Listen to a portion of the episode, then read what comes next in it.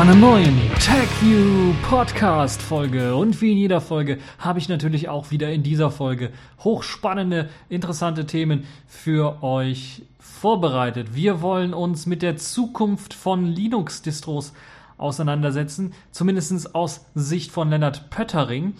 Dann haben wir Open Web OS, das zu Luno OS wird. Formatieren aus der Ferne. Wärmekamera als Pinhack. GNOME Web sorgt für besseres Surfen auf Raspberry Pi. Und die Kategorien der Woche, die Pfeifen der Woche diesmal, Sailfish der Woche und das Spiel der Woche. Und wir fangen direkt an mit dem allerersten Thema, weil das ist ein Knaller-Thema, ein großes Thema. Nicht nur für alle Leute, die Linux nutzen, sondern auch vielleicht für Fans von anderen Betriebssystemen, die sich einfach mal nur dafür interessieren, wie die Zukunft eines Linux-Systems aussehen könnte. Dazu hat Leonard Pöttering eine sehr, sehr interessante Idee vorgestellt, die jetzt im Zusammenhang ähm, von System D oder mit System D dann weiterentwickelt wird. Für diejenigen, die nichts wissen von Leonard Pöttering, Leonard Pöttering ist unter anderem der ja, Hauptentwickler und einer der Hauptentwickler von System D. Er hat Pulse Audio auch entwickelt und noch ein paar andere Systeme, Avahi und so weiter und so fort, glaube ich, waren auch von ihm, stammen auch von ihm. Und einige sagen jetzt schon wieder, wenn sie Leonard Pöttering hören. Oh nein, nicht du schon wieder. Aber er hat doch schon so ein wenig den Linux Desktop vorangebracht und möchte jetzt einen, glaube ich, richtig großen Coup starten. Wahrscheinlich seinen größten Coup. Nämlich, nachdem er das Init-System jetzt mit System D quasi abgelöst hat, weil ja fast alle darauf umsteigen, wollte er oder will er jetzt ein neues Konzept, wie man Linux-Distributionen zusammenbauen soll, durchsetzen quasi. Und ja, das ist schon mal richtig groß, weil es nicht nur ein Konzept ist, wie Linux-Distributionen erstellt und verteilt werden können, sondern auch ein Konzept, wie man Drittanbieter-Apps oder allgemein Apps ausliefern kann unter Linux-System und das möglichst einheitlich. Und das ist ein komplett neues und anderes System. Naja, was heißt neu? Ganz so neu ist es nicht. Es hat so, ich werde es erstmal erklären und dann werde ich so mal erstmal im Vorhinein sagen, es hat schon ein paar Anleihen an, dem, an das neue System, was man von Haiku kennt dem Haiku Paketmanager und ähm, da ist also auch vieles von äh, gleich, was so ein bisschen zeigt, dass jetzt in der neuen, modernen, schönen Welt man doch auf ähnliche, ziemlich ähnliche Konzepte dann stoßen kann. Nur das Konzept ist so ein bisschen was komplexer. Nicht kompliziert, aber komplex. Äh, das macht es nicht unbedingt schlecht, sondern das ist, glaube ich, für die heute, heutzutage für die Welt doch durchaus schon ein sehr, sehr brauchbares Konzept. Naja, ich will nicht zu viel vorwegnehmen. Zunächst einmal, worauf basiert das ganze Konzept? Es hat drei große Standsäulen. Einmal das Linux, äh, der Linux-Kernel natürlich selber, der soll er, erhalten bleiben bei den neuen Linux-Distributionen. ButterFS soll das Standarddateisystem werden für dieses Konzept und ist essentieller Bestandteil dieses Konzeptes. Und auch Systemd ist essentieller Bestandteil dieses äh, Konzeptes und würde ohne nicht so richtig funktionieren. Linux-Kernel ist klar, wozu braucht man den natürlich für die Kommunikation von äh, Software mit Hardware, Treibergeschichten und so weiter und so fort. Das ist also nichts Besonderes. ButterFS als Dateisystem der Wahl soll mit Hilfe von Snapshots und die Duplication und ein paar anderen netten Funktionen, die in ButterFS bereits eingebaut äh, sind, bei der Installation helfen. Bei der Installation helfen heißt jetzt nicht nur die Installation der Distribu Distribution selber, sondern auch von Paketen also, beziehungsweise ich rede jetzt noch von Paketen. Kann sein, dass ich manchmal noch von Paketen rede. Ich meine eigentlich Apps. Also Apps. Das Installieren von Apps soll auch mit Hilfe von ButterFS und Snapshots und Subvolumes und so weiter und so fort soll äh, das Ganze dann erfolgen. ButterFS Subvolumes bzw. Snapshots sollen demnach als Image genutzt werden, um zum Beispiel Programme installieren zu können und auszuliefern. Das heißt, es wird im Grunde genommen eine App in so einem ButterFS-Image ausgeliefert. Das ist so erst einmal das äh, Grundkonzept.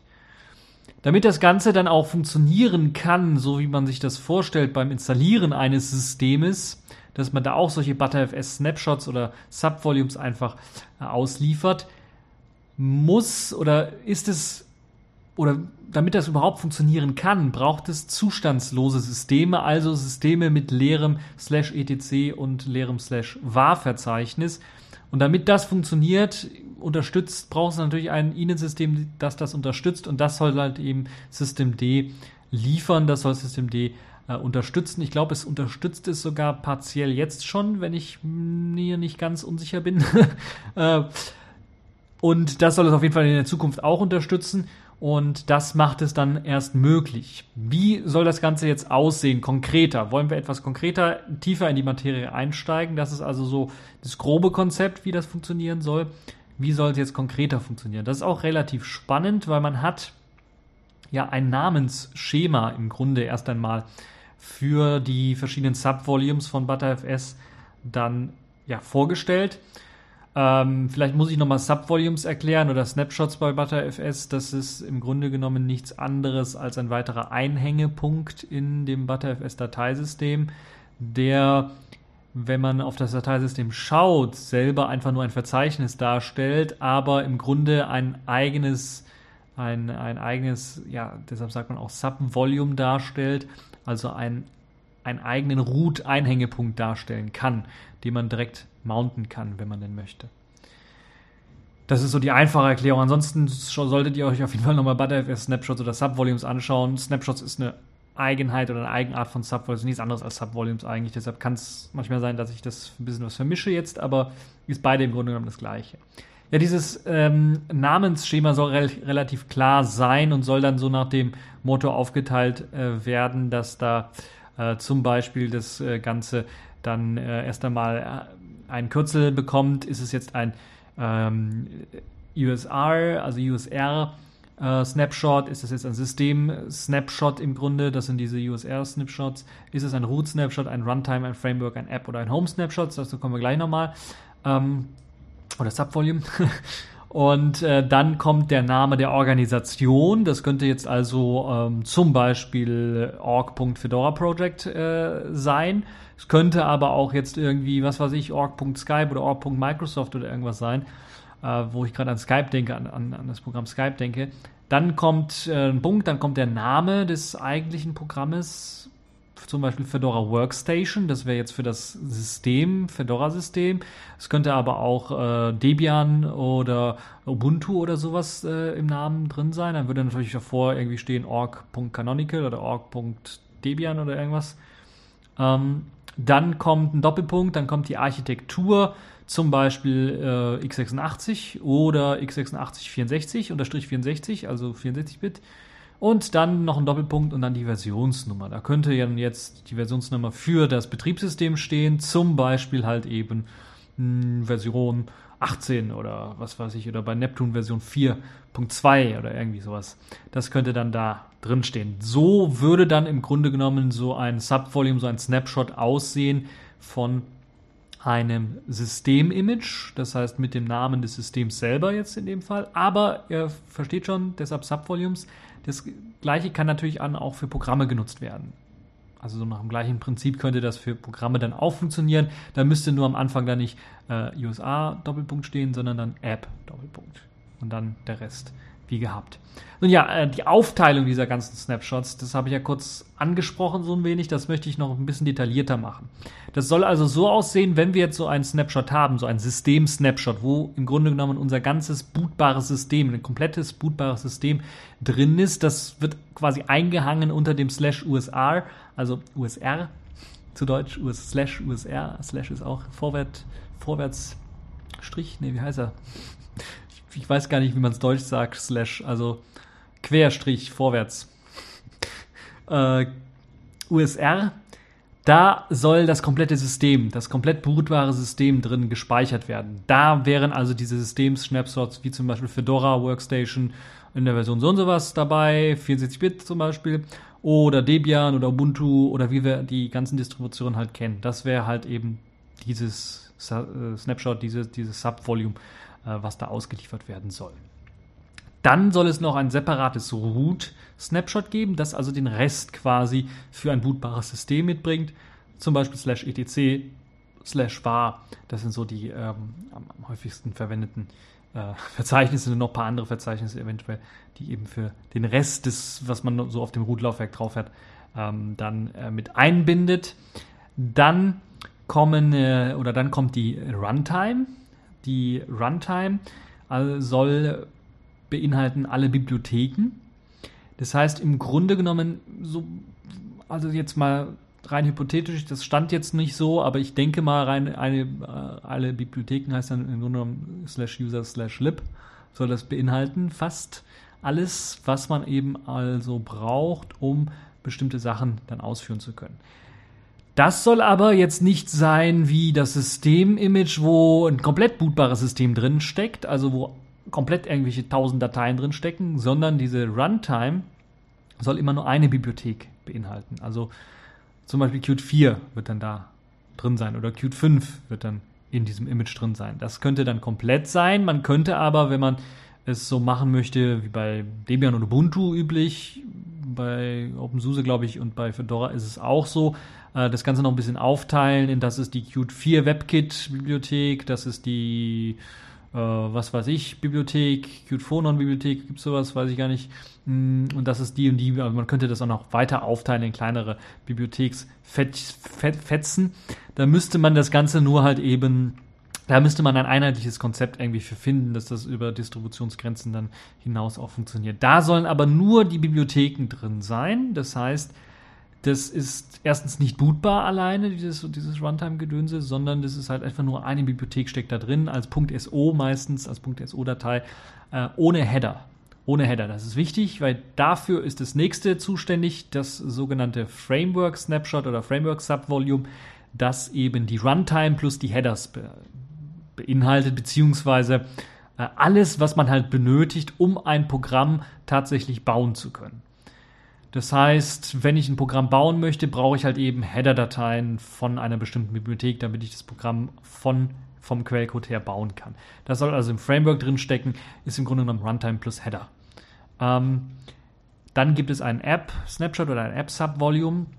Dieses App-Subvolume soll dann ähm, im Namen auch noch eine Runtime-Referenz beinhalten. Das heißt, da soll noch irgendwo ein Doppelpunkt und dann die Referenz auf eine Runtime erfolgen, also auf eine Bibliothek, die benötigt wird, um das Programm ausführen zu können. Und dieses App-Subvolume wird dann nach opt, also slash opt gemountet und dort eben das Programm ähm, liegt dann halt eben das Programm, was man ausführen möchte. Firefox, LibreOffice, Skype, oder weiß der Geier, was es da noch alles so gibt. Und ähm, wie gesagt, Abhängigkeit ist dann Runtime, die wird dann da angegeben und äh, mithilfe dieser Runtime kann dann halt eben äh, das Programm ausgeführt werden. Ansonsten liefert es alles selber mit, das Programm selber, was es halt eben so braucht. Äh, wenn äh, was bei dem Konzept noch, glaube ich, noch nicht so richtig arbeitet, ist, dass man mehrere Runtimes angeben kann für, ein, für eine App. Das da bin ich mir nicht sicher, ob das klappt, ob das also zumindest in den Beispielen nicht ersichtlich, die hier von Leonard Pöttering dargestellt worden sind. Ähm, aber es kann natürlich auch, da kommen wir später auch noch dazu, dass so sein, dass bei, gerade bei proprietären Apps, dass man einfach sagt, okay, ich mache keine Abhängigkeit zu einer bestimmten Runtime rein, obwohl das Sinn machen würde, um zum Beispiel zu sagen, ich brauche einen GNOME oder GTK-Bibliothek oder ich brauche eine Qt-Bibliothek oder sowas, dann braucht man die nicht selber auszuliefern, was sehr viel Sinn macht. Aber wenn man andere Bibliotheken irgendwie hat, die man irgendwie braucht, äh, kann man die auch selber ausliefern in dieser App. Und das ist nicht unbedingt ähm, immer sehr schön, aber das wäre auch eine Möglichkeit. Das ist zumindest nicht verboten, so wie ich es gesehen habe.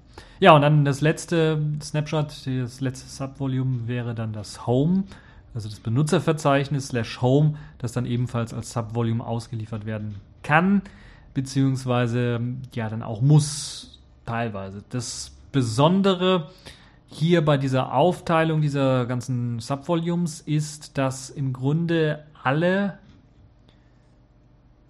nur lesbar eingebunden werden in das System. Und das Einzige, was schreibbar eingebunden wird, ist das Home Subvolume.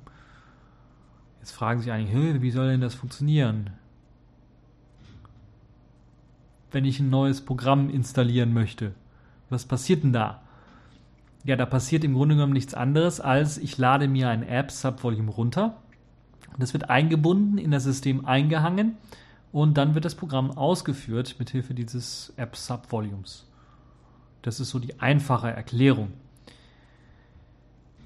Gut, kommen wir nochmal ein bisschen auf die technischen Sachen zu sprechen. Wie kann das Ganze denn funktionieren auch? Das Ganze soll erst einmal ähm, äh, auf Partitionen mit einem GPT-Partitionsschema laufen. Das ist vielleicht die eine Besonderheit, weil es eben auch ähm, ja, die Sicherheit der Sicherheitsaspekt soll da auch ein äh, Gedanke drin sein. Das heißt, man soll auch die Möglichkeit haben zu sagen, ich äh, signiere oder man muss sogar, ich weiß nicht, ob es optional gemeint ist, aber es ist auf jeden Fall hier als Vorschlag drin, man signiert die einzelnen Subvolumes mit Keys, um dann diese später auch starten zu können. Ich glaube, das macht im Sinne von UEFI Secure Boot enorm viel Sinn, wo man dann sagen kann, okay, ich habe ein signiertes System, weil ich eben ein signiertes Subvolume habe und davon kann ich dann booten. Das ist aber eine Sache, die noch ein bisschen in der Schwebe ist, so wie ich es finde zumindest. Außerdem ist es auch auf ButterFS-Ebene noch nicht mit integriert. Ich glaube, da muss es integriert werden. Also da muss noch ein bisschen dran gearbeitet werden. Damit das Ganze ordentlich funktioniert und jetzt zum Beispiel, wenn jetzt ein System Image irgendwie zum Beispiel schon eine Bibliothek mitbringt und auch eine Runtime die gleiche Bibliothek mitbringt, würde ja theoretisch das Ganze irgendwie doppelt so viel Speicher fressen. Dafür gibt es aber in ButterFS, und das ist eines der Vorteile von ButterFS, natürlich dann auch ähm, die Möglichkeit, Deduplication einzusetzen. Wenn also zweimal die gleiche Datei irgendwie da drin sein soll, dann wird sie halt eben nur einmal tatsächlich auf äh, dem physischen, physikalischen Medium dann geschrieben.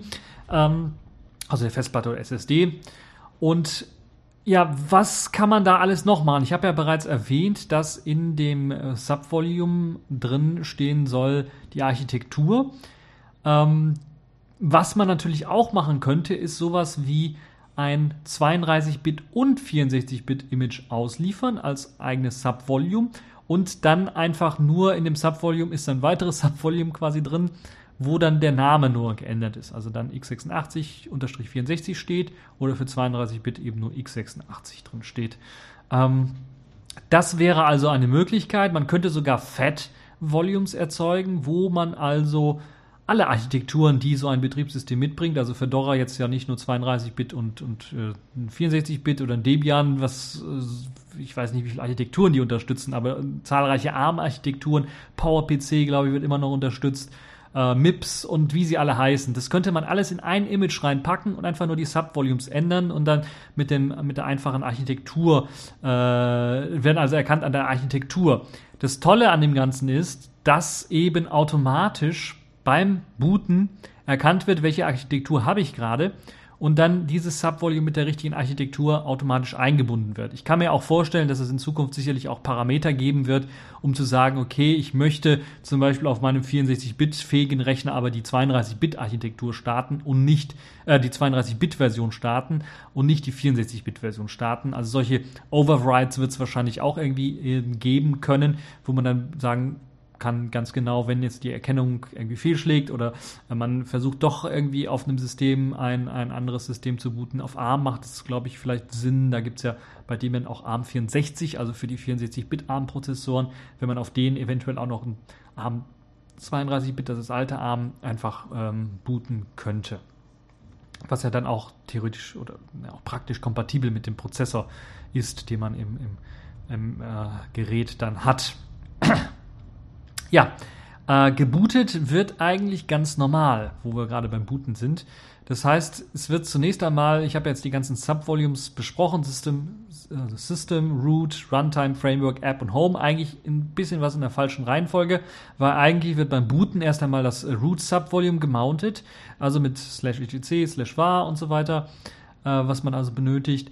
Dann wird das passende User, also USR, USR, User, Unix System Root Subvolume gemountet.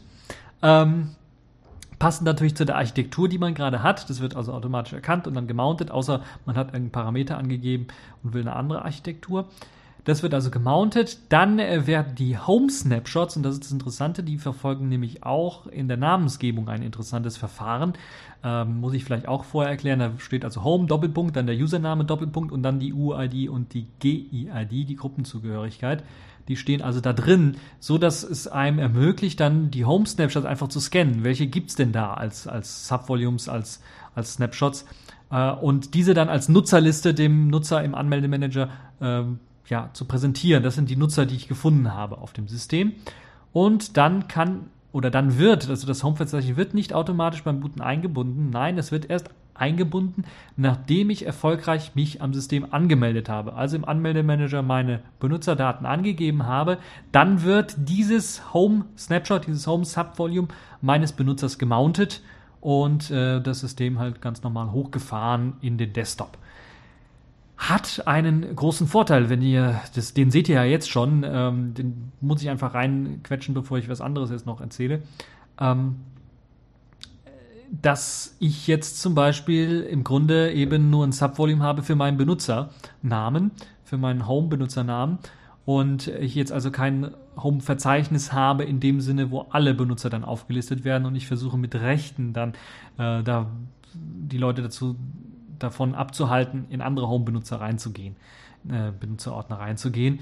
Ähm, das wird hier einfach so gemacht und das ist vielleicht eine sicherere Variante, sicherere Variante, dem einfach gesagt wird, jeder Benutzer kriegt einen eigenen, eigenes Subvolume und äh, beim Anmelden wird halt eben dieses Subvolume gemountet ähm, gibt natürlich immer noch die Möglichkeit dann auch zu sagen, dass das mit Verschlüsselung auch funktioniert, dass das Subvolume auch noch verschlüsselt irgendwo abgelegt werden äh, muss und dann, wenn ich mich anmelde, wird das Passwort nicht nur dazu verwendet, um das äh, ähm, zu verifizieren, bist du wirklich der Benutzer, sondern es wird dann das als Entschlüsselungspasswort quasi verwendet für die für den Home Snapshot des Benutzers und dann erfolgt eben die Anmeldung.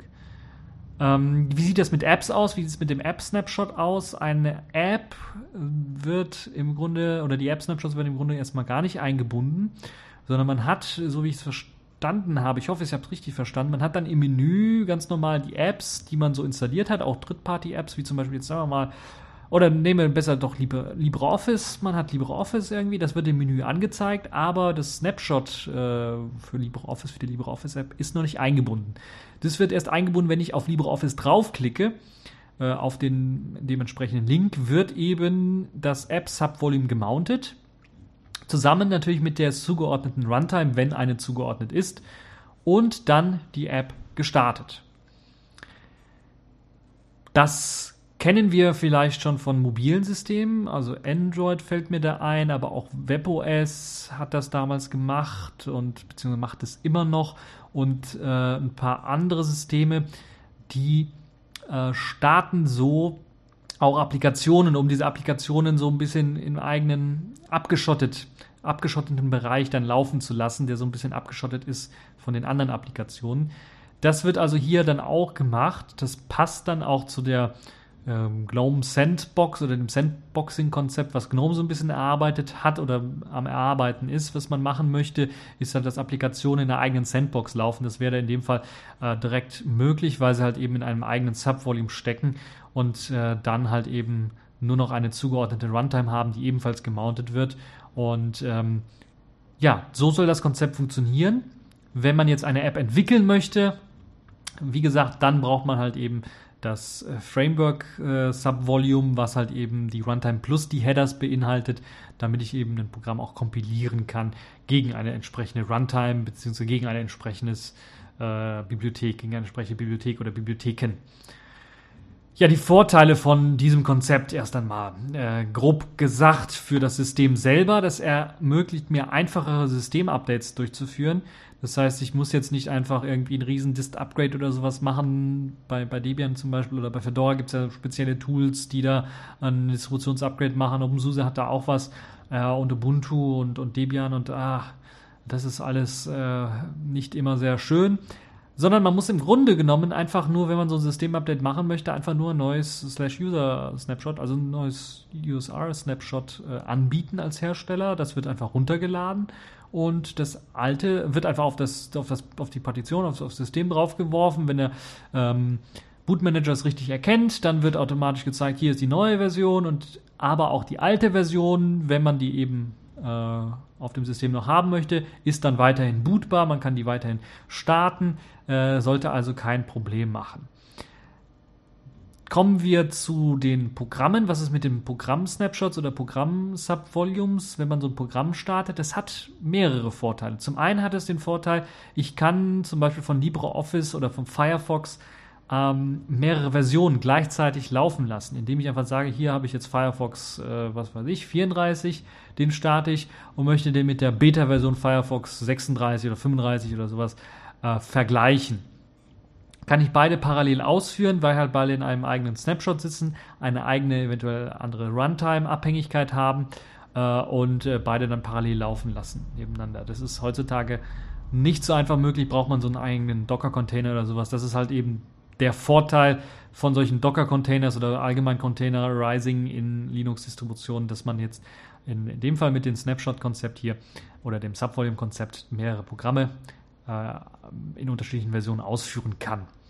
Ein Programm kann allerdings nicht nur auf einem System dann, auf einer OS-Version ausgeführt werden, sondern wie gesagt, ich habe ein OS-Update gemacht, zum Beispiel auf, von, bleiben wir bei Fedora, von Fedora, äh, was haben wir jetzt gerade, von Fedora 21 auf Fedora 22 oder sowas und äh, muss dann mein Programm nicht neu installieren oder sowas, sondern in Fedora 22 klicke ich es einfach an und es läuft.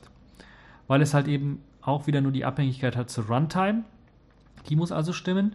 Und äh, ja, dann läuft es einfach. Das heißt, das kann funktionieren, aber, und das ist das Clevere, ich kann ja auf einem System mehrere Linux-Distributionen drauflaufen lassen. Nach diesem Konzept könnte ich die auch in mehrere Subvolumes reinpacken.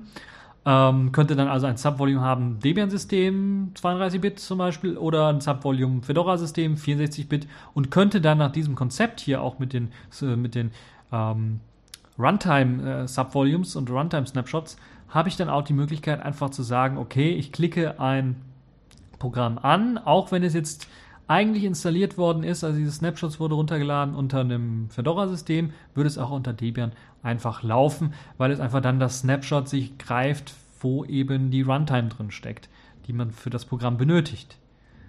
Ihr versteht so langsam, hoffe ich, weil das ist das, wo ich gesagt habe, aha, das ist ja wirklich eine neue geile Sache, weil das ermöglicht eben, dass man einfach nur so ein Snapshot ausliefert mit einem Programm drinnen. Und das kann auf jedem Linux, auf jeder Linux-Distribution dann, wenn alle Linux-Distributionen dieses Konzept übernehmen, ausgeführt werden, weil die einzige Abhängigkeit im Grunde nur die Runtime ist, wo die Bibliotheken drin stecken, die das Programm benötigt. Und das war es dann eigentlich auch schon. Und das ist eigentlich eine sehr elegante Lösung, wie ich finde. Und das ist das, was mich auch so ein bisschen an das Heiko-System erinnert, wo das ähnlich funktioniert. Ähm, damit das Ganze natürlich funktioniert, wird dann eben gemountet, eins über das andere immer gemountet und so weiter und so fort. Das äh, kennen wir ja auch schon. Das ist ja auch äh, nichts Neues, ist bei Heiko ja auch ähnlich. Ähm, äh, das Konzept.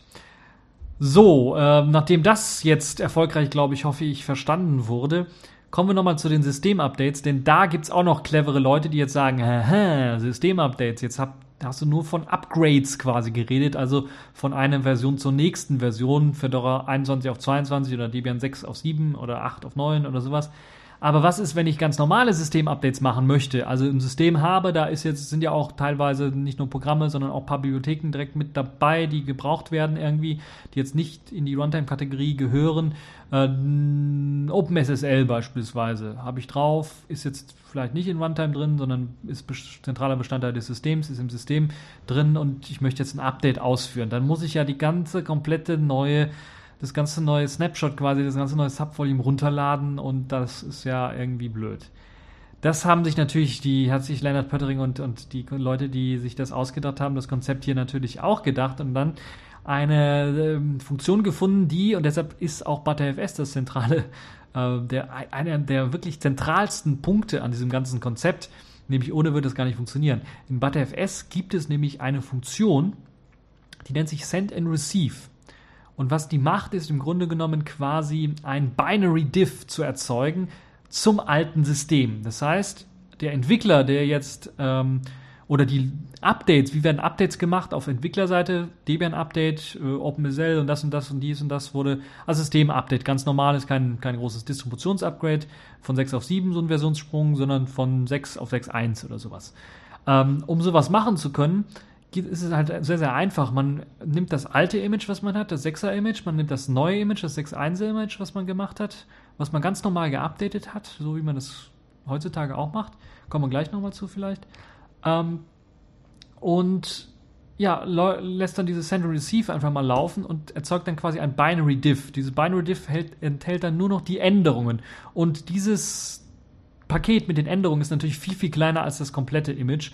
Und dieses Paket mit den Änderungen ist das einzige, was man dem User einfach anbietet zu runterladen. Der lädt es runter. Das wird einfach draufgepackt, äh, wird dann quasi über dem alten System gemountet, so wie ich es verstanden habe, und schon ist ähm, im Grunde äh, genommen äh, mein System geupdatet. Das ist also alles. Oder es kann ja natürlich auch kopiert werden. Ähm, wie das mit Send and Receive ganz genau funktioniert, das weiß ich noch nicht. Außerdem ist das Konzept bei Send and Receive auch noch nicht ganz, glaube ich, final. Da muss also noch was dran gearbeitet werden.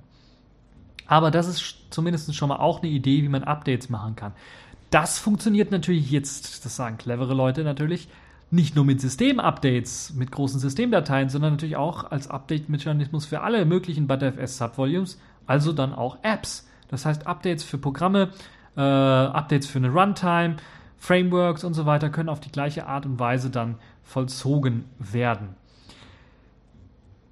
So, jetzt bei diesen ganzen Snapshots und Subvolumes und den ganzen anderen Kram, den man da hat und vielen Bibliotheken und so weiter und so fort und diesem Update, da haben jetzt alle Angst, okay, aber das kostet doch irgendwie viel Speicher. Und jetzt, wenn ich mir, wenn jetzt meine Distro Lieblingsdistribution jetzt kein extra Subvolume nur 64-Bit anbietet, sondern nur 64 und 32-Bit, was auf einem 64-Bit-System vielleicht Sinn macht, wenn man manchmal die 32-Bit-Programme auch braucht, ähm, ja, dann habe ich doch irgendwie, das frisst doch viel mehr Speicher, als wenn ich dann nur einen 64-Bit hätte und die kleinen 32-Bit-Programmchen, die ich brauche, dann auch irgendwie hätte, weil dann sind ja Dateien doppelt vorhanden. Eben nicht. Da kommt nochmal ButterFS Deduplication ins Spiel, äh, was ja auch bei diesem Update-Mechanismus richtig viel Sinn macht, denn dann ähm, soll mit eben diesem Deduplicate Deduplication soll es halt tatsächlich möglich sein, nur die Änderungen der neuen Dateien äh, zu schreiben. Das heißt, Dateien, die schon irgendwie drauf sind, Bibliotheken, die schon drauf sind, die geshared werden, beispielsweise von mehreren Programmen irgendwie, und man hat die in mehreren Subvolumes vielleicht drin sitzen, die müssen nicht nochmal komplett neu geschrieben werden, sondern die werden nur einmal geschrieben auf System und dann war es das auch schon. Der Rest wird einfach ganz normal ähm, äh, dann, also nur, das ist eben dieses Cow-Konzept, äh, Copy-on-Write-Konzept. Es werden halt eben nur neue Dateien geschrieben. Dateien, die gleich sind, binär, werden eben verglichen und wenn das schon gleich, wenn das schon drauf ist, dann wird das nicht nochmal geschrieben. Ähm, das ist halt eben eines dieser Vorteile. Also Speicherplatz braucht man keine Angst vor zu haben. Alle ButterFS Subvolumes mit Ausnahme von Home, habe ich ja bereits erwähnt, sollen als Read-Only Subvolumes bereitgestellt werden, so dass keine Änderungen an ihnen erfolgen kann. Das ist sehr, sehr wichtig wegen des Konzeptes der Signierung, weil man dann sonst das, die Signatur nicht von einem Snapshot überprüfen könnte. Wenn sich das ständig ändern würde, würde sich die Signatur jedes Mal ändern. Deshalb sind die Read-Only, so dass man ganz explizit sagen kann, okay, wenn da jetzt irgendwie was Murks drin ist in diesem äh, Subvolume, ein Virus drin steckt oder irgendwie, dann wissen wir, okay, das wurde zwar signiert, dann wissen wir, wer der Schuldige ist und dann kann man also so sicherstellen in Sachen Sicherheit, dass das besser funktioniert. Ähm, das ist das eine. Das andere ist ein paar Dinge, ähm, die sehr interessant sind, wo ich jetzt die Apps erwähnt habe, dass so jetzt also Applikationen, Programme installiert werden sollen, als Subvolumes für ButterFS ausgeliefert werden sollen, mit Abhängigkeit zu einem Subvolume Runtime. Ähm, ja, löst das im Grunde genommen dann also unser klassisches Paketmanagement, was man jetzt auf Linux hat, irgendwie ab ist die große Frage. Und ja, jein, würde ich mal fast schon sagen. Denn dieses klassische Paketmanagement, was wir jetzt haben, wird im Grunde genommen ein bisschen was degradiert. Weil heutzutage wird es ja immer bei Linux verwendet, um Programme überhaupt installieren zu können. Natürlich kann man die immer runterladen, selber kompilieren. Und es gibt verschiedene Installationsanweisungen, des Herstellers selber, wie man so ein Programm installiert. Manchmal gibt es eine eigene Setup-Installationsroutine äh, oder äh, man kriegt eine Binärdatei, die man einfach ausführen kann oder aus, ausführbar schalten muss und dann einfach mit dem, mit dem Doppelklick oder Einfachklick ausführen kann. Ähm, das ist ein Kuddelmuddel. Das würde besser laufen mit diesen Subvolumes wenn man da einfach äh, die Hersteller dazu bringt, Subvolumes auszuliefern, weil sie müssten dann tatsächlich nur einmal ihr Programm kompilieren, eine Abhängigkeit geben für eine Runtime und dann war es das, rausgeben. Dann läuft es auf jedem Linux, das eben dieses Konzept übernommen hat. Das ist also für die Hersteller viel, viel einfacher und würde sich dann auch durchsetzen für ganz normale Programme, die der Benutzer so hat. Wie sieht es aus jetzt mit dem alten herkömmlichen Paketmanagementsystem? Und ja, wie sieht es aus eigentlich, wenn ich ein System zusammenbasteln möchte? Sagen wir mal, ich möchte ein System mit KDE haben irgendwie.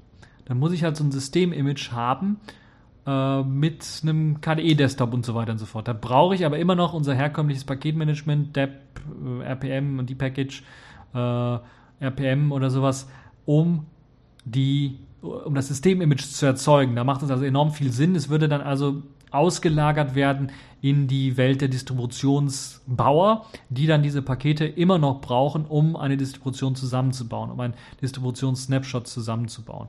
Dafür wäre es also dann äh, immer noch zu gebrauchen. Es würde also nichts, in dem Konzept ist es nicht so, dass es gestrichen wird, sondern es wäre immer noch vorhanden und wird dann teilweise dann auch für die Übergangszeiten und Übergangsfristen auch nutzbar gemacht. Ich könnte mir vorstellen, wenn man tatsächlich dieses Konzept umsetzt, und ich bin mir relativ sicher, Fedora wird das versuchen zu machen, äh, wird man äh, wahrscheinlich zur Übergangszeit dann auch noch weiterhin mit Yum äh, oder dem Nachfolger DN, heißt es, ich weiß nicht, DNG, DNF, ich weiß nicht mehr, wie es heißt, äh, wird man dann weiterhin Pakete installieren können, auch PackageKit oder sowas vielleicht äh, dafür verwenden. Ähm, und äh, also so ein Kuddelmuddel wird es wahrscheinlich immer noch irgendwie geben äh, für die Übergangszeit erst einmal, aber dann später sicherlich, wenn das Konzept sich durchsetzt, äh, und das könnte sich durchaus durchsetzen, äh, wäre das sicherlich interessant. Gut, ein paar Dinge müssen noch gemacht werden. Interessanterweise ist bei diesem ganzen Konzept, wo ich jetzt das alles erwähnt habe, was ja relativ komplex ist, und ich bin noch nicht so richtig tief in die Materie reingegangen, weil es gibt ja immer noch so ein paar Problemchen, die man ansprechen kann. Aber was muss alles gemacht werden, damit das funktioniert? Und das ist gar nicht mal so viel, was da gemacht werden muss. Zum einen muss die PAM-User-Authentifizierung zum Entschlüsseln des Home-Subvolumes ähm, umgesetzt werden. Das ist noch nicht äh, umgesetzt. Dann müssen natürlich noch ein paar Arbeiten an ButterFS gemacht werden, vor allen Dingen an den äh, Send-and-Receive-Funktionen, damit das ordentlich funktioniert äh, und äh, relativ sicher ist äh, bei dem Upgraden. Und noch ein paar andere ButterFS-Sachen müssen was stabilisiert werden, sagen wir mal so. Aber im Grunde genommen, weil man ja hier äh, außer dem Home, Home, Home Subvolume im Grunde alles äh, in Read-Only Subvolumes ausliefert, sollte das eigentlich nicht so große Probleme mit ButterFS und Stabilität nach sich ziehen. Wie sieht es aus mit Systemen, die jetzt äh, kein ButterFS einsetzen wollen? Das ist natürlich auch eine spannende Frage. Da kann man natürlich immer noch, wenn man so ein Subvolume ausliefert, ButterFS Subvolume, das eben in ein Loopback-Device auf einem anderen Partition einfach mounten und dann wird das auch funktionieren. Also das ist auch ähm, mit Bedacht, aber ein bisschen was umständlicher und ich würde eher sagen, ja, ButterFS wird wahrscheinlich das Standard-Dateisystem für Linux, für alle Linux-Distributionen sein und die große Auswahlmöglichkeit, eine andere Partition auszuwählen, könnte eventuell wegfallen, weil es keinen Sinn macht, dann in einem Loopback-Device ein ButterFS dann irgendwie zu starten oder sowas. Also es wird aus meiner Sicht zumindest wenig Sinn machen. Ähm, nun ja, das ist äh, das, ähm, was gemacht werden muss. Und das größte Problem ist, glaube ich, den Schalter im Kopf umzulegen. Da müssten viele Distributionen mit dran arbeiten, die jetzt schon seit Jahrzehnten mit ihrem äh, Deep Package, RPM äh, und ihren Bildsystemen halt eben Pakete bauen und äh, Pakete gleichzeitig manchmal Programme, manchmal Lips, manchmal ähm, beides sind irgendwie. Ähm, manchmal auch Konfigurationen nur oder Metapakete oder sowas.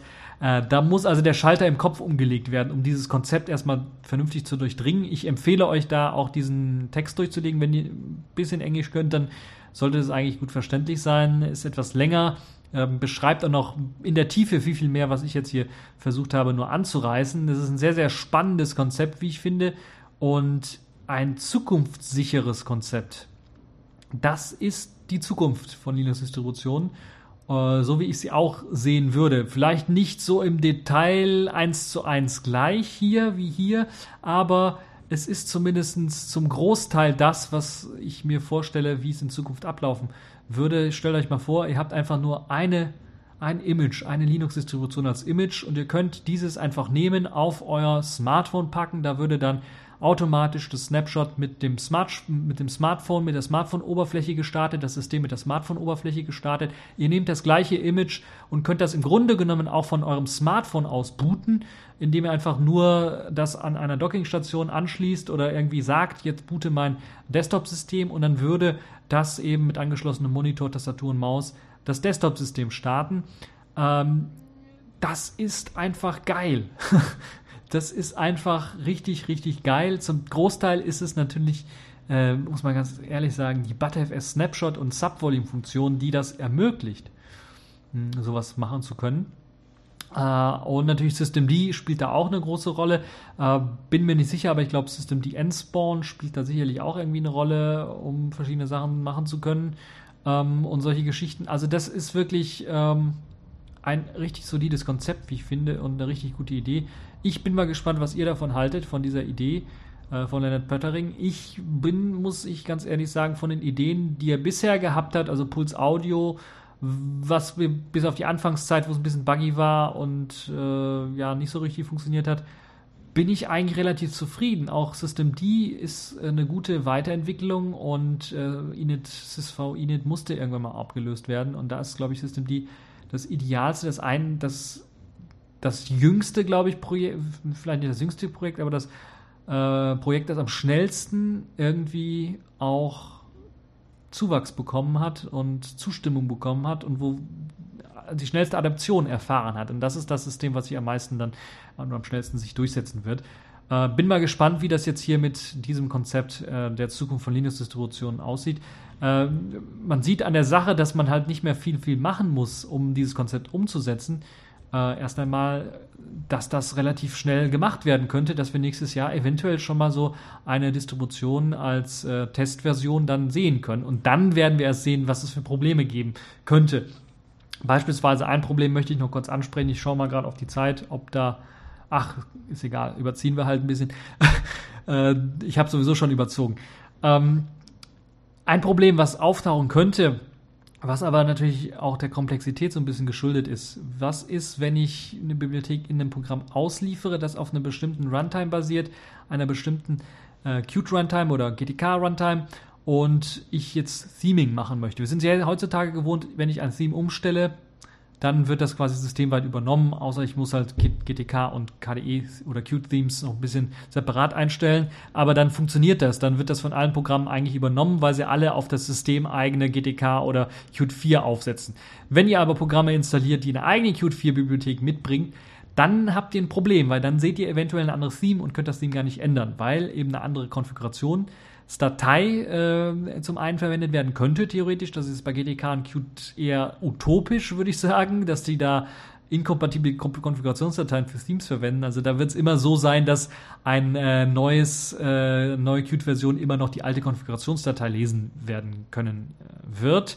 Andersrum wird es ein bisschen was schwieriger, wenn jetzt neue Funktionen äh, hinzugefügt werden in die Konfigurationsdatei und dann auf einmal ein altes Programm, was auf einer alten Qt-Version basiert, gestartet wird und dann die Konfigurationsdatei für Themes auslesen möchte, dann sagt, okay, da sind so ein paar komische Zeichen drin, die kann ich nicht lesen und dann abbricht oder äh, komplett das Theme auf Default setzt oder sowas. Das wäre schlecht.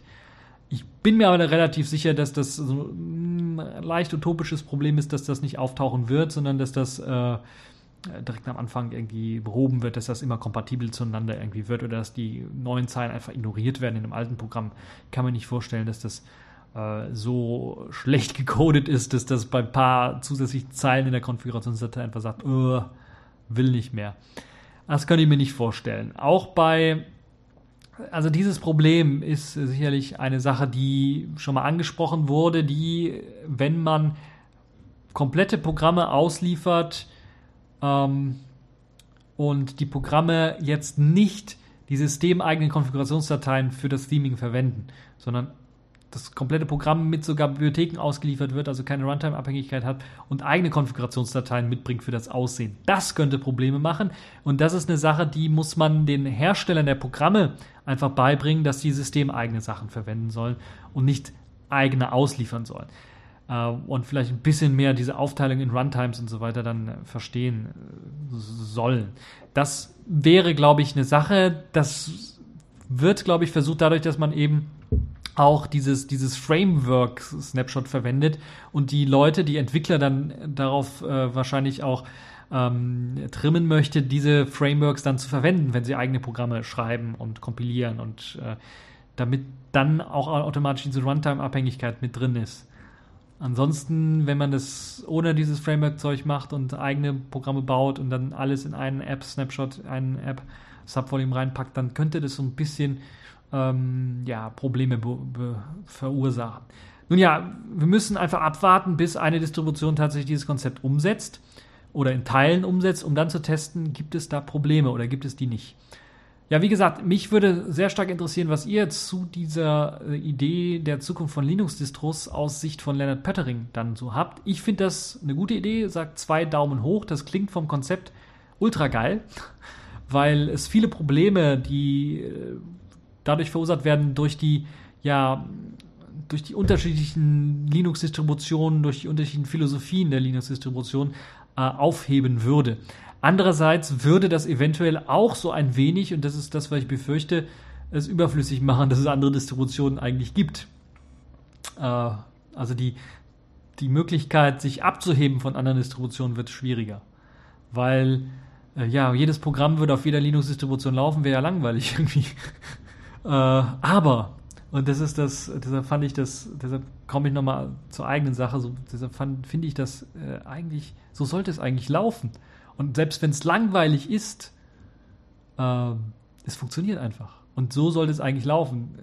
Äh, etwas, was funktioniert, ist meistens langweilig. Wenn es nicht funktioniert, wird es spannender, weil dann versucht man es zu lösen oder neue Lösungen zu entwickeln und so weiter und so fort. Aber wenn es einmal funktioniert, wird es spannend. Und in dem Fall kann ich mir durchaus viel vorstellen, was dem Konzept richtig gut laufen könnte oder aber auch was schief laufen könnte. Und das könnte natürlich dazu führen, dass man weitere Überlegungen macht, ähm, bestimmte Workarounds oder bestimmte Sachen dann weiterzuentwickeln. Deshalb ein sehr, sehr spannendes Konzept. Ich halte mich zu lange dran auf, glaube ich, weil ich jetzt schon mindestens 20 Minuten überzogen habe. Egal, das ist ein sehr spannendes Konzept. Unbedingt reinschauen. Ähm, für alle, die, die schauen wollen, wie so ein Linux-Distro wahrscheinlich in Zukunft aussehen könnte oder die mitwirken wollen an äh, so einem Konzept, die vielleicht eigene Ideen auch entwickelt haben.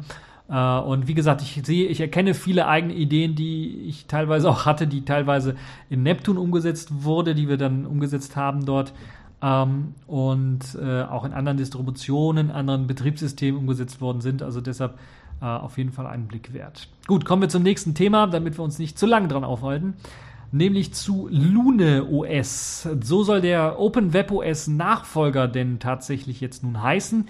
Der Nachfolger von Open Web OS aus dem Grunde, weil zum einen wahrscheinlich der Name so ein bisschen ähm, ja, äh, problematisch sein könnte. LG hat ja jetzt so WebOS-Rechte gekauft und wenn der Name Open WebOS da immer noch drin ist, könnte es vielleicht in Zukunft Probleme geben. Aber nicht nur das ist neu, sondern auch eigentlich komplett der, die grafische Oberfläche wurde komplett neu geschrieben in Lune OS, also dem Open Web OS Nachfolger.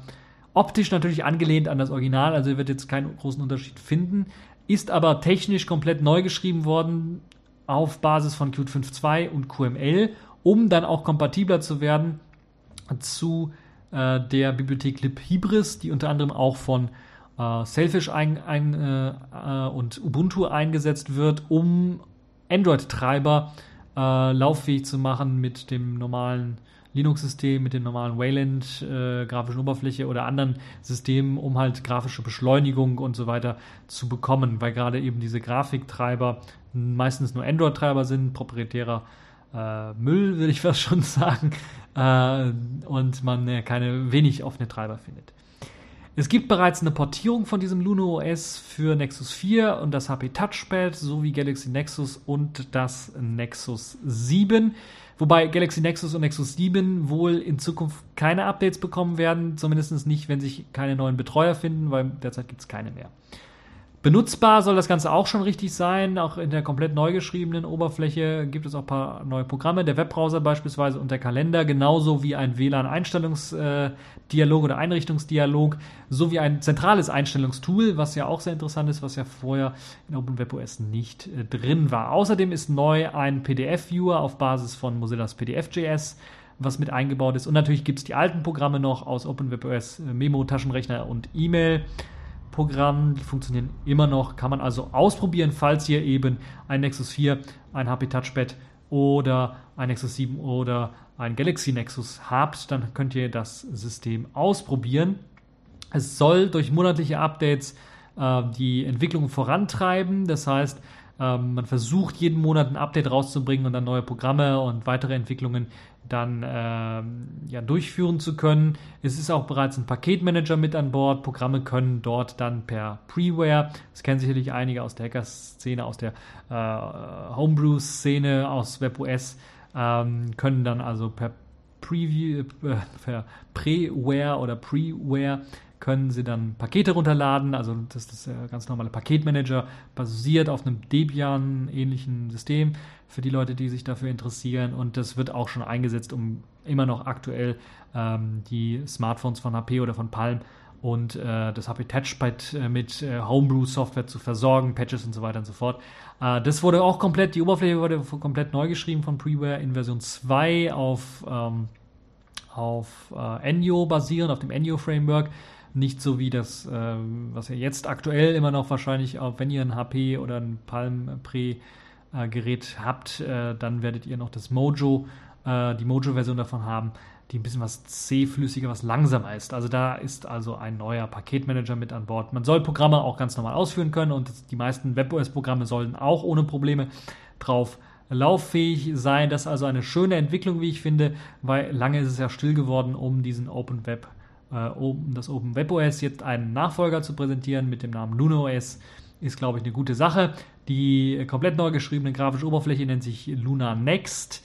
Äh, und sie wurde halt eben geschrieben, um auf möglichst viel Hardware lauffähig zu sein, in Zukunft dann eben.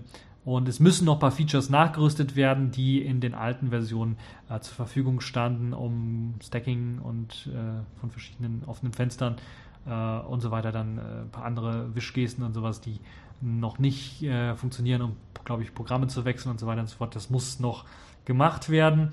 Also Programme schnell zu wechseln, da gab es ja auch solche Wischgesten und, und viele weitere Funktionen, äh, die man ja im Laufe äh, der OpenWebOS-Geschichte in äh, einem gepatchten Luna Sys Manager, so nannte sich das Original von, von WebOS, dann äh, ja, mit eingeführt hat. Das also sehr interessant für alle Leute, die sich immer für WebOS interessieren, die gemeint haben, oh, es ist tot oder LG kriegt es nicht richtig hin mit einem WebOS für Smartphone oder so, sondern äh, selbst auf dem TV kriegen sie es nicht richtig hin, beziehungsweise vermarkten es nicht richtig.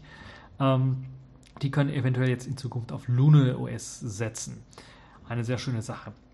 Ja, kommen wir zum nächsten Thema. Das nennt sich Formatieren aus der Ferne. Das ist ein sehr spannendes Thema.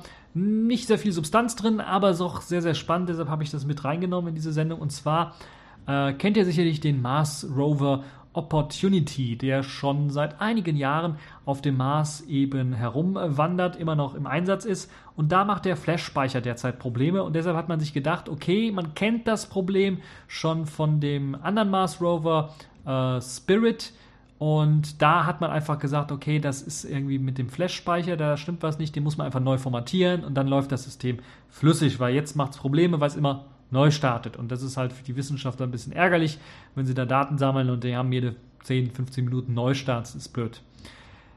Was steckt eigentlich in so einem Mars Rover drin, ist äh, sehr interessant. Also Flash-Speicher habe ich ja schon gesagt, also da steckt wahrscheinlich ein SSD oder ein anderer Flash-Speicher mit drin.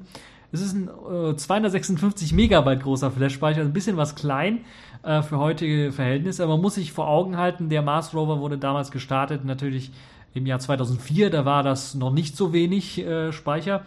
Äh, und ähm, ist natürlich auch klar, dass alles auf Robustness, alles auf äh, Härte da gebaut wird und man natürlich nicht immer die High-End-Komponenten da reinpackt, die eventuell ein bisschen was fehleranfälliger sind als jetzt äh, sowas hier bevor natürlich gelöscht werden kann oder gelöscht werden soll auf dem Mars Rover, soll, na, soll natürlich die Daten alle gesichert werden. Da wird zunächst einmal in einen Betriebsmodus geschaltet, der sagt, okay, Flash-Speicher, da wird nichts mehr draufgeschrieben, sodass der, das gibt also so einen Modus, der Mars Rover läuft natürlich auch ohne diesen Flash-Speicher. Und dann sollen alle Daten dieses Speichers dann gesichert werden erst einmal, bevor man dann äh, die Formatierung durchführt. Im Grunde genommen so, wie man das zu Hause auch macht. Ist nur ein bisschen was komplizierter, weil man natürlich eine stabile Datenverbindung haben muss, damit das Ganze zur Erde dann gesichert werden kann. Und das ist eben das äh, Problem. Deshalb muss man ein bisschen warten und es soll jetzt Anfang diesen Monats äh, möglich sein. Äh, soll also ähm, die Datenübertragung sehr stabil sein und ähm, auch hohe Datenraten sollen da, relativ hohe Datenraten sollen da erzeugt werden. Das ist vielleicht auch eines der Gründe, weshalb man nur 256 Megabyte großen Speicher da reinpackt. Weil ihr euch vorstellen könnt, wenn ihr jetzt hier normales WLAN habt und ich habe teilweise, wenn ich in ein anderes äh, Zimmer gehe oder sowas, schon 50 Prozent weniger Empfang, dann habe ich, äh, dann könnt ihr euch vorstellen, was die NASA für ein Problem hat, äh, um Daten zu verschicken von dem Mars hier zur Erde zurück. Äh, da sind natürlich an, ganz andere Datenraten gefragt. Deshalb ist das ähm, ja, durchaus vertretbar, da nur 256 Megabyte, 256 Megabyte großen Speicher einzubauen.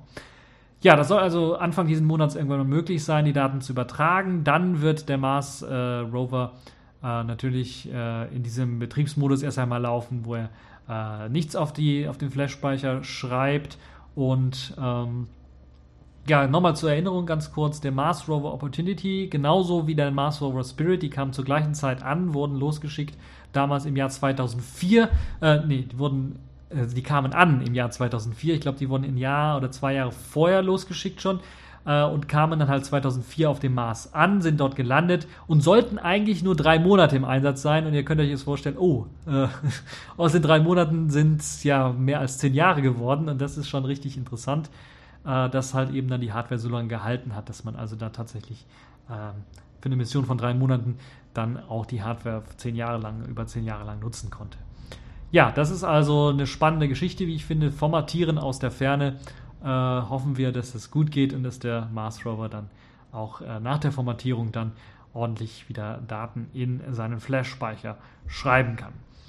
Ja, kommen wir zu einem anderen, auch sehr spannenden Thema, wie ich finde, nämlich das Ausspionieren per Wärmekamera. Das ist eine sehr, sehr spannende Geschichte, gerade das Ausspionieren von PIN-Codes. Dort gibt es nämlich eine kleine Firma, die nennt sich Fleur, äh, eine kleine Firma, die ich glaube sich auch genauso nennt, Fleur One, also auch ein Produkt herstellt, das sich Fleur One nennt, äh, was eine Wärmebildkamera für fürs iPhone darstellt. Also das ist so ein Aufsatz, das sieht erstmal so aus wie eine ganz normale, ja, wie, wie ein ganz normales Case fürs iPhone und das wird einfach reingesteckt, hat aber auch eine Wärmebildkamera und Connector natürlich unten, äh, um das Ganze anzuschließen ans iPhone, um die Daten zu, äh, zu übermitteln und es hat Wärmebildkameras mit an Bord, die eben dann das Ausspähen von Pins äh, und äh, solche Sachen irgendwie ermöglicht. Wie soll das Ganze funktionieren? Ist relativ einfach, nämlich äh, die Kamera ist so gut, dass sie halt eben auch nach ein paar Sekunden oder nach ja, ein paar Sekunden die Wärme von einem Keypad beispielsweise von einer kleinen Tastatur dann einfach ablesen kann und das zum Beispiel bei einem Geldautomaten dann auch sichtbar machen kann, das Wärmebild. So weiß man also direkt, welche vier Nummern dort getippt worden ist. Und man könnte also einfach warten, wenn jemand da irgendwie an einem Automaten dran ist oder am Supermarkt da in, sein, in das Keypad rein tippt, um, um ähm, von, seinem, von seiner Karte da irgendwie Geld abzubuchen, äh, von seinem Konto mit seiner Karte, äh, könnte man einfach, einfach abwarten, bis der jemand dann am Automaten ist. Und kurz danach, nachdem er weggegangen ist, schießt man einfach kurz ein Foto von der Tastatur mit eben dieser Wärmebildkamera und kann dann halt eben später das Ganze auswerten oder sich direkt anschauen und sehen, okay, das sind die Tasten, die er gedrückt hat. Und das Krasse an dem Ganzen ist, und das, dazu gibt es auch ein nettes Video, wo ihr das Ganze sehen könnt, ihr seht dann auch, äh, weil ja quasi ihr mit Verzögerung drauf tippt auf diese verschiedenen Tasten und äh, diese Wärmebildkamera halt so gut ist, dass ihr dann auch seht, was die Kombination war des Pins. Ist ja meistens vierstellig, der Pin, ist also auch nicht schwer rauszufinden, selbst wenn man es nicht sehen würde. Äh, Gibt es halt wenig äh, Sachen, wenn man schon die vier Nummern hat, sind halt, ist die Einschränkung so groß, dass man das äh, mit dem PC relativ einfach berechnen könnte, was für ein Pin man da eingegeben hat. Aber man sieht es im, äh, im Wärmebild dann auch noch, weil halt eben die letzte Taste, die man gedrückt hat, eben noch die stärkste Wärmesignatur hat und die erste Taste halt eben die schwächste. Und dann gibt es halt Nuancen zwischen den verschiedenen anderen Tasten.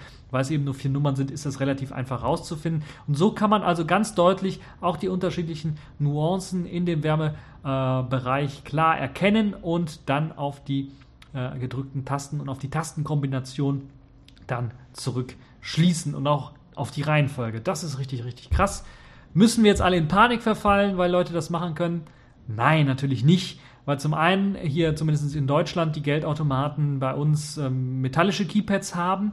Das heißt, die reflektieren im Grunde genommen die ganze Wärme, also Wärmereflexion. Und das heißt, wenn ihr da mit so einer Kamera kommt, dann werdet ihr nichts mehr sehen. Ähm, und natürlich muss man immer noch die Bankkarte äh, irgendwie klauen, bevor ihr da irgendwas machen könnt. Ne? Weil der PIN allein reicht ja nicht aus. Ihr braucht die Bankkarte, um halt irgendwie was vom Konto abziehen zu können. Und bei allen anderen Keypads sieht es schon ein bisschen was anders aus. Wenn man uns dann im Supermarkt beispielsweise mal anschaut, die sind meistens aus Gummi oder Plastik oder sowas gemacht. Und da könnte es durchaus funktionieren, dass man da dann die Kombination ablesen kann. Und wenn das, ja, das könnte durchaus ein Problem werden oder sein. Aber es gibt natürlich auch ganz einfache Lösungen für solche Probleme. Äh, einfach mal äh, mit anderen äh, Händen oder sowas die anderen Tasten berühren oder sowas, um halt eben auch eine Wärmesignatur darauf abzulassen dann ist halt eben das Problem mit den vierstelligen Code weg. Äh, und ähm, dann sieht man vielleicht immer noch, was gedrückt worden ist, äh, vielleicht als letztes oder sowas. Äh, aber es ist schon, schon ein bisschen was schwieriger. Oder nachdem ihr es eingegeben habt, einmal mit der Hand äh, kurz auf alle Tasten nicht drücken, sondern einfach mal nur die Hand drüber halten, dann hast du alle Tasten irgendwie mit der gleichen Wärme. Ähm, mit der gleichen Wärmesignatur dann äh, quasi ausgestattet und wenn dann ein Foto macht, wenn dann einer ein Foto macht, ist das Problem auch gelöst. Außerdem, natürlich ist es auch so, dass es nicht irgendwie mehrere Tage da so eine Werbesignatur drauf ist. Das funktioniert natürlich auch nicht, sondern das ist halt nach einer Minute schon äh, so, dass es sehr, sehr schwierig wird, äh, dann äh, da noch äh, die vernünftige, die richtige Kombination rauszulesen. Er hat dann noch eine 50-50 Chance, die rauszulesen. Das ist also auch eine spannende Sache, wie ich finde, äh, weil da muss man auch erstmal drauf kommen, auf die Idee, mit einer so einer Wärmekamera dann mal so eine Spionage zu betreiben. Und vielleicht für den einen oder anderen auch interessant, der sich dann wundert, dass einer so schnell an einem Automaten, äh, an den Automaten rangeht, nachdem man selber dran ist oder so ein bisschen vielleicht sogar drängelt und dann das allererste, was er macht, ist erstmal ein Fotoschießen des Automatens oder der Tastatur. Äh, dann wisst ihr jetzt, äh, warum das so ist. Ja, ähm, das war also das Ausspionieren mit äh, der Wärmekamera. Kommen wir zum nächsten Thema, wieder einem Linux-Thema. Äh, wir kennen ja alle das Raspberry Pi, ein etwas langsamer Rechner, wenn man damit richtig surfen oder arbeiten möchte, eigentlich nicht zu gebrauchen. Aber da haben sich ein paar kluge Entwickler dran gemacht, schon seit längerem dran gemacht, den Webbrowser GNOME Web, ehemals Epiphany, so weit aufzurüsten, so weit ähm, zu tweaken und zu tunen, dass er eben enorm viel Performance rausholen soll, auch aus dem Raspberry Pi. Dazu hatte man zum einen natürlich Verbesserungen im JIT-Compiler für schnelleres JavaScripting gemacht, optimiert auf den ARM V6-Prozessor, der ja im Raspberry Pi drin steckt, und sogar hardwarebeschleunigtes Dekodieren von Videos hat man eingeschaltet. Das heißt, HTML5-Videos äh, beispielsweise auf YouTube oder anderen ähm, Sachen werden jetzt tatsächlich durch den Hardware beschleunigten Chip dekodiert, so dass ihr dann auch flüssig Videos anschauen könnt auf dem Raspberry Pi. Und ein paar andere Optimierungen gab es auch, so dass das Scrollen, auch wenn die Webseite noch lädt, möglich ist, äh, dass Bilder im Nachhinein irgendwie na geladen werden, nachgeladen werden und dass natürlich der ganze Ladeprozess äh, durchaus viel, viel schneller vonstatten geht. Das heißt, falls ihr ein Raspberry Pi habt, könnt ihr euch, ich glaube, das Ganze gehört zu Raspbian, also dieser Debian-Distro, äh, äh, ja, ist von den Raspbian-Machern. Die haben eben dieses Paket GNOME Web angepasst und wenn ihr so eine Raspbian äh, Debian Distro auf eurem Raspberry Pi laufen habt, könnt ihr euch einfach das, diesen GNOME Web Browser installieren. Ich glaube, der hat immer noch den Namen Epiphany als, als Paketnamen einfach installieren und dann mal ausprobieren. Das soll jetzt dann also der beste Browser für das Raspberry Pi sein. Das also auch eine kleine kurze Empfehlung für alle, äh, die meinen, äh, ein besseres, äh, ja, ein besseres System, ein schnelleres System zum Surfen mit dem Raspberry Pi zu schaffen. Accepted. Connecting. Complete. System activated. All systems operational.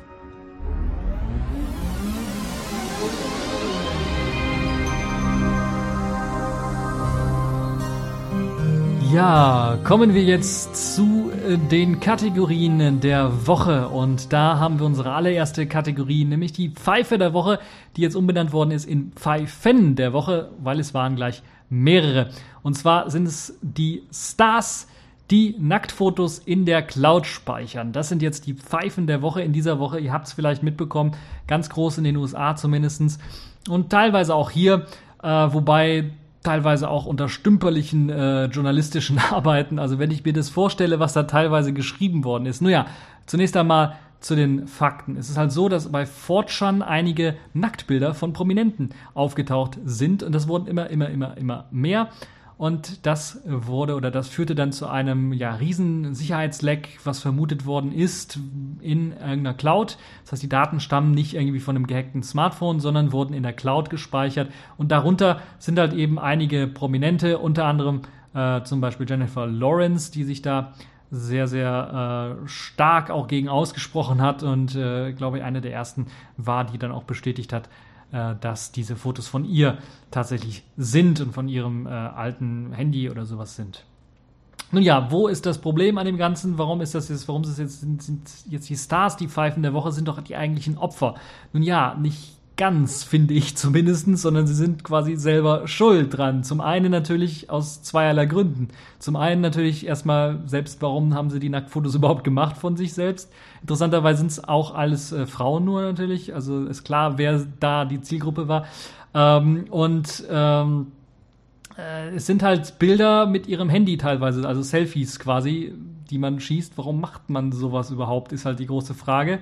Und äh, jetzt fragen sich natürlich einige, hast du die Bilder gesehen? Ich habe natürlich aus rein journalistischem Interesse mir die Bilder auch angeschaut und ähm, kann dazu sagen, dass es wirklich, also Selfies meistens mit dem, mit dem, äh, mit der Kamera, mit der Kamera eines äh, Smartphones gemacht worden sind, meistens auch mit dem Apple Smartphone, also mit dem iPhone gemacht worden ist und deshalb ging man auch ganz äh, zum Anfang davon aus, dass es vielleicht ein Hack in der iCloud gab, wo sich die Leute dann die Daten besorgt haben. Das hat Apple natürlich dann, nachdem sie gesagt haben, wir überprüfen das, dementiert, aber ich bin mir da noch nicht so ganz so sicher. Das zweite ist natürlich auch, äh, ja, warum macht man das überhaupt? Also, der, das erste warum macht man erstmal Nacktbilder von sich selbst? Ich kann es verstehen, eventuell bei einer Fernbeziehung oder sowas, dass man da äh, Bilder rüber schicken möchte, eventuell. Wobei das es ist für mich immer noch seltsam. Also seltsam, noch nicht äh, komisch ist es nicht, aber seltsam ist es zumindest immer. Äh, das andere ist halt, ähm, warum speichert man das in der Cloud?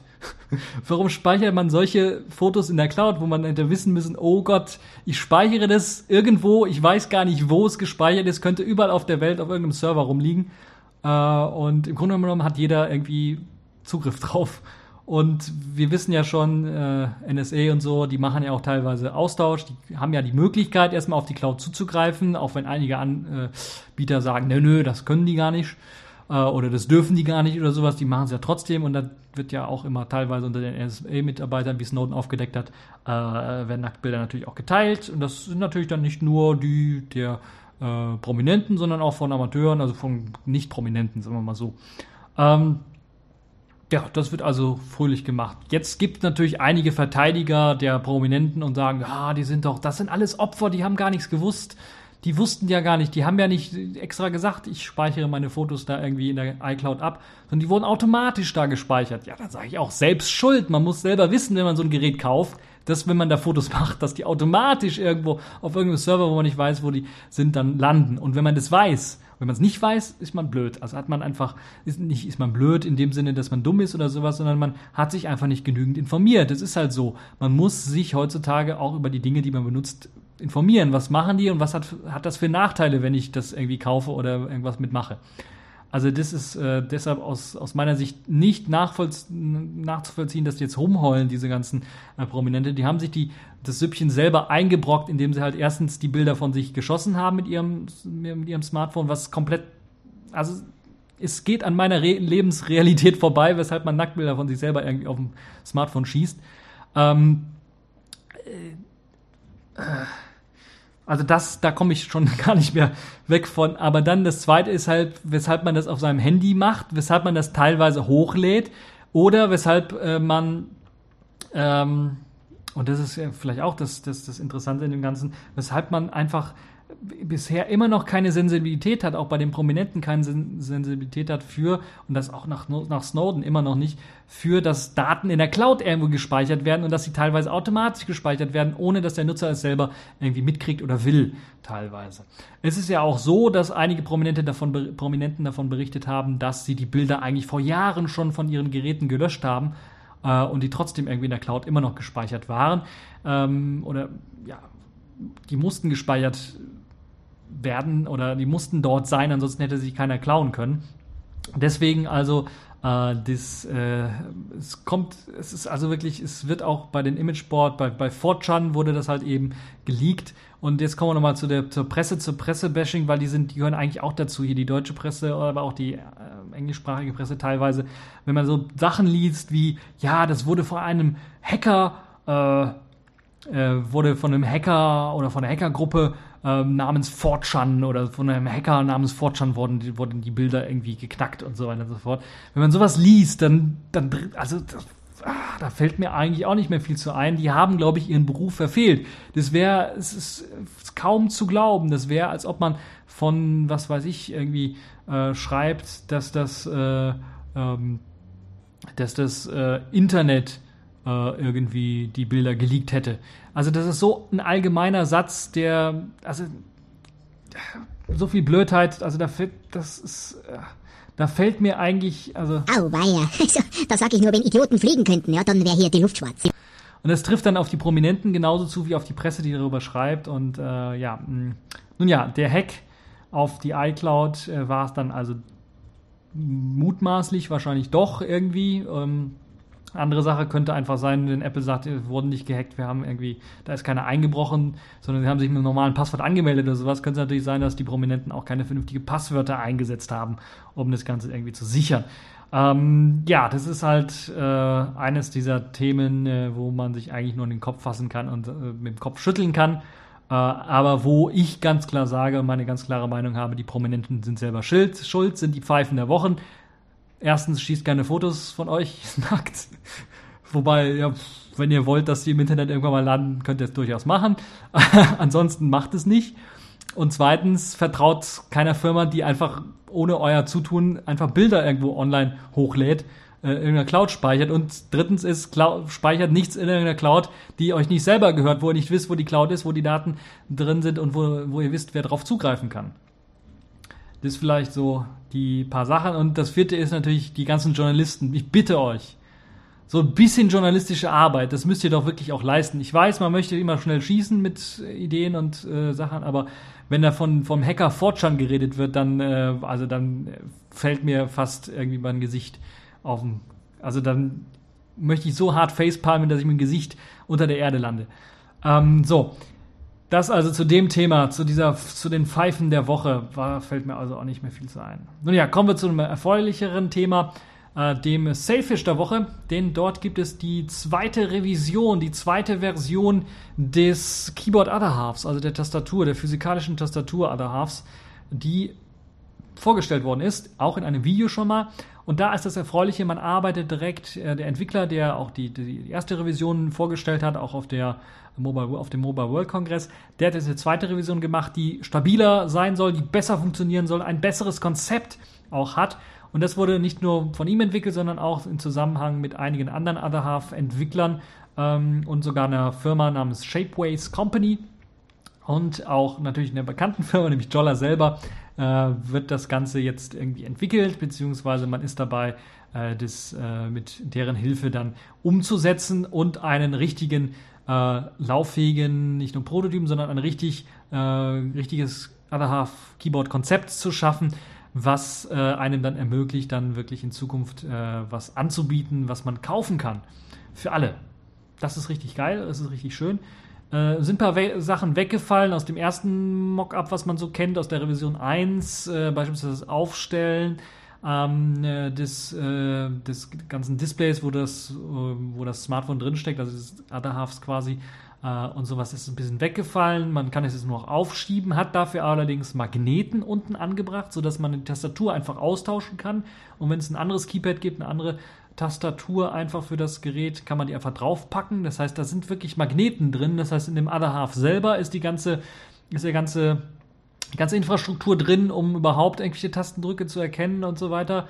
Äh, und dann ist mithilfe eines Magnetes werden dann die verschiedenen Tastaturen angebracht. Da wird es also verschiedene geben. Man könnte sich einen Gamepad oder sowas vorstellen, wo man dann mit Spiele spielen kann, die man einfach per Magnet dranhacken, äh, dranpacken kann. Und dann lässt sich das natürlich auch wie mit dem Slider ganz einfach auf- und zuschieben. Dazu gibt es auch ein Video, was natürlich in dem Artikel, den ich äh, hier verlinkt habe von Jolla Users, ähm, zu finden ist, wo man, äh, wo man zum einen das Konzept auch sehr gut erkennen kann, wie das Ganze funktionieren soll, äh, auch schon mal einen Prototypen sehen kann, auch einen funktionierenden Prototypen sehen kann, auch wenn die wenn die Tasten alle an eine Hacker-Tastatur so ein bisschen erinnern, weil da keine, keine Buchstaben oder Zahlen draufstehen. Äh, so könnte man sich vorstellen, da gibt es auch schon einige Mockups, wie so die Tastatur sein soll. Also die Tastatur wird noch entwickelt, wird auch professionell entwickelt, sodass das Ganze dann im Grunde irgendwann mal rauskommen wird als vollständiges, geiles Produkt, das ich auch modular weiter aufrüsten kann.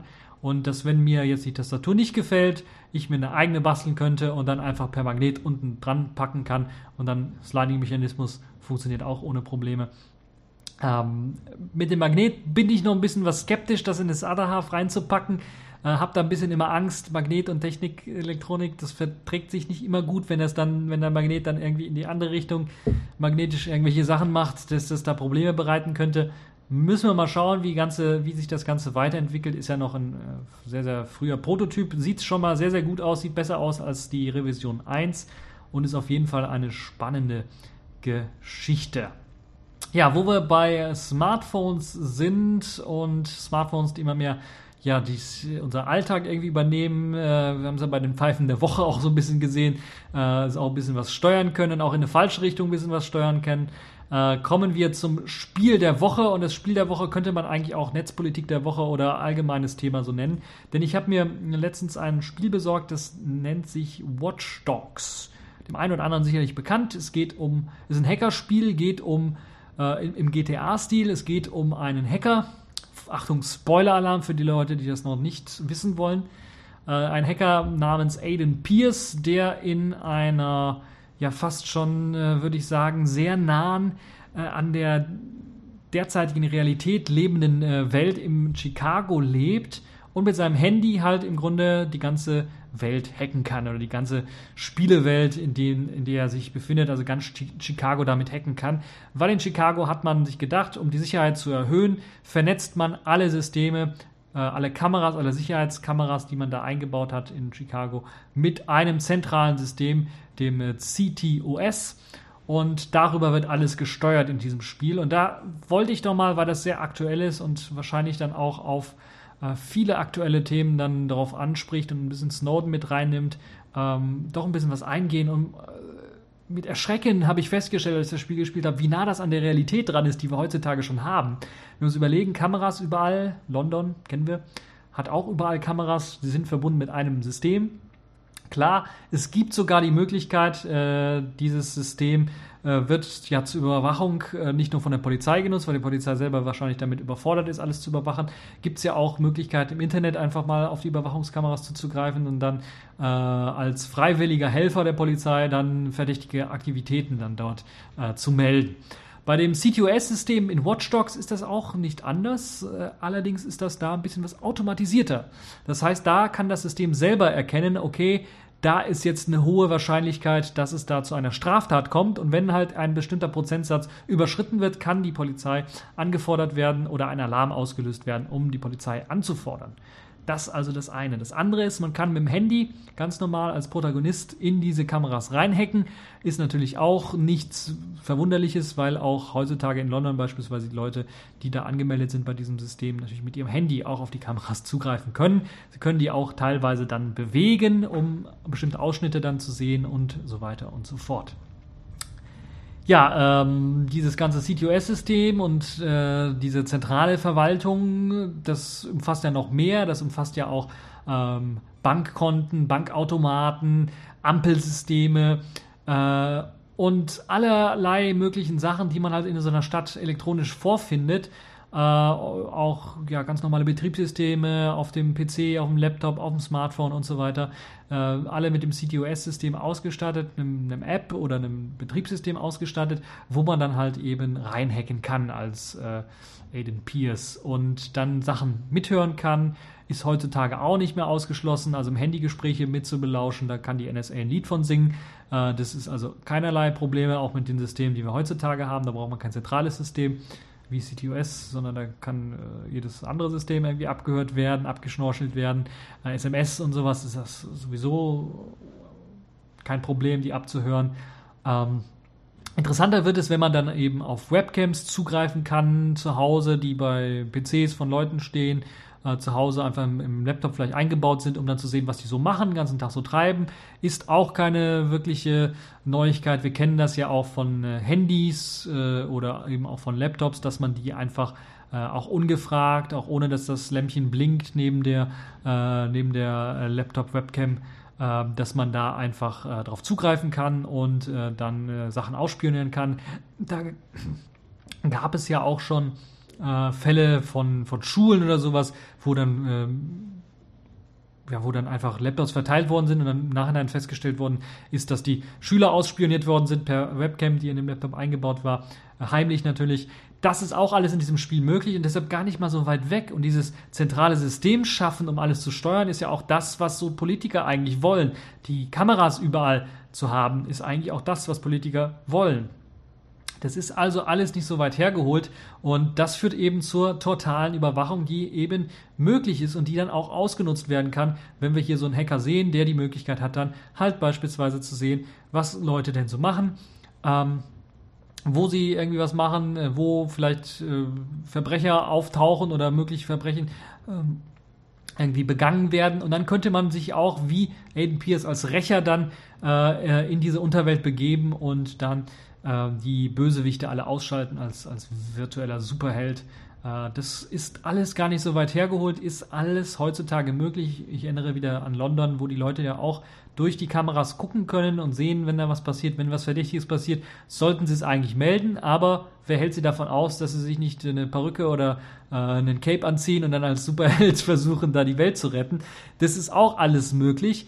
Äh, erschreckend ist auch, und das äh, fällt mir jetzt ein, weil in ein paar Tagen ja wieder Apple mutmaßlich dann auch wieder was vorstellen möchte, was euch erlaubt, mit dem Handy oder mit einer Smartwatch dann äh, Kreditkartenzahlungen oder sowas zu machen. Auch eine sehr schöne Sache. Im Spiel bei Watchdog ist es möglich, ganz einfach über das Handy einfach in andere Handys oder andere Leute Handys reinzuhacken und dort einfach dann zum Beispiel einen bestimmten Betrag von dem Konto abziehen zu können. Man muss dann immer noch an den Geldautomaten ran, um, also man hat sich wahrscheinlich so, so eine PIN oder eine TAN oder sowas, um einen bestimmten Betrag von den Leuten abziehen zu können, dann äh, irgendwie gehackt, um und muss dann an einen Automaten ran, um das Geld tatsächlich zu bekommen. Das ist aber jetzt nur so in-game-mäßig, das muss nicht unbedingt realistisch sein.